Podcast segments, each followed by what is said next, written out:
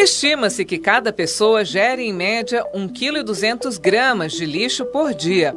Multiplique isso pela população de São Paulo, que está na quinta posição entre as 10 cidades mais povoadas do mundo, segundo o relatório da ONU Habitat de 2022.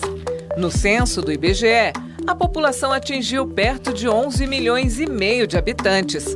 Com tantos moradores, é preciso ter uma gestão que lide com os resíduos sem contaminar o solo e as águas subterrâneas. Conversamos com o gerente de saneamento básico da agência SP Regula para entender esta operação. Davi Tengano, gerente de saneamento básico da SP Regula. São mais de 12 mil toneladas, de 10 a 12 mil toneladas, é bom ter esse, de resíduos coletados por dia, por duas concessionárias, a Loga e a Ecourbis.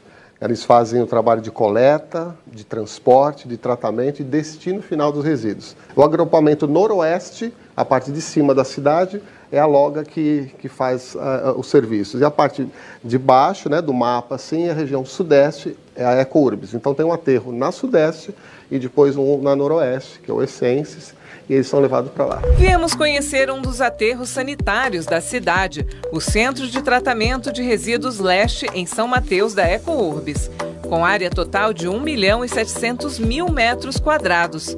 A concessionária coleta diariamente 7 mil toneladas de resíduos de mais de 2 milhões de domicílios na zona sul e leste.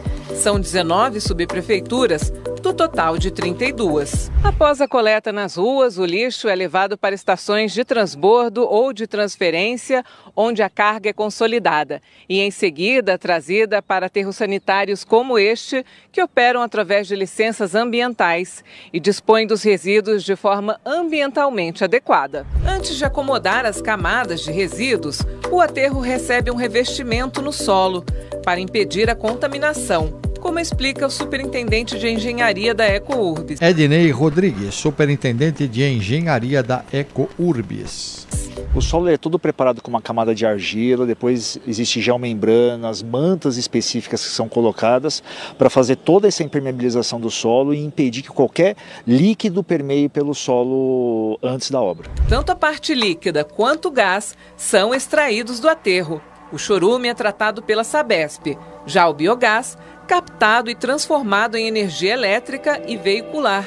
O excedente vai para a estação de queima para combustão em flares enclausurados, evitando emitir gás metano na atmosfera. O aterro ele gera energia e biometano com esse gás que é extraído do aterro. É muito utilizada a geração de energia e, e, a, e a, purificação desse gás para geração de biometano. E o biometano é aplicado em indústrias ou, em combustível, ou como combustível para veículos. Mas o aterro não dura para sempre. Ele tem um tempo de vida útil que varia de 20 a 25 anos quando então o espaço é desativado até que o gás e o chorume cessem. Depois, a prefeitura poderá transformá-lo em parque municipal ou de energia solar. Para evitar a necessidade de abrir novos aterros, é muito importante prover outras soluções para os resíduos. As novas tecnologias que estão sendo introduzidas, os planos municipais que a gente está buscando, é reduzir o volume de resíduos dispostos nos aterros sanitários, ou com tecnologias que tratem a fração orgânica, recuperem os recicláveis, ou a própria geração de energia através dos resíduos. Os editais de 2024 para o serviço de coleta, tratamento e destinação final de resíduos aprimoraram as exigências mirando na preservação ambiental. Davi Tengano, gerente de saneamento básico da SP Regula. A parte de tratamento vai ser o carro-chefe precisa ser tratamento do resíduo. Então, junto com Planares, Planclima, os planos de gestão, o PGIS está sendo é, atualizado também, tratamento de resíduos, seja por unidade de reaproveitamento de energia, as URIs, né? isso existe já até em outros países, como a TMB, que é, é tratamento mecânico biológico, e a compostagem, que a gente falou um pouquinho.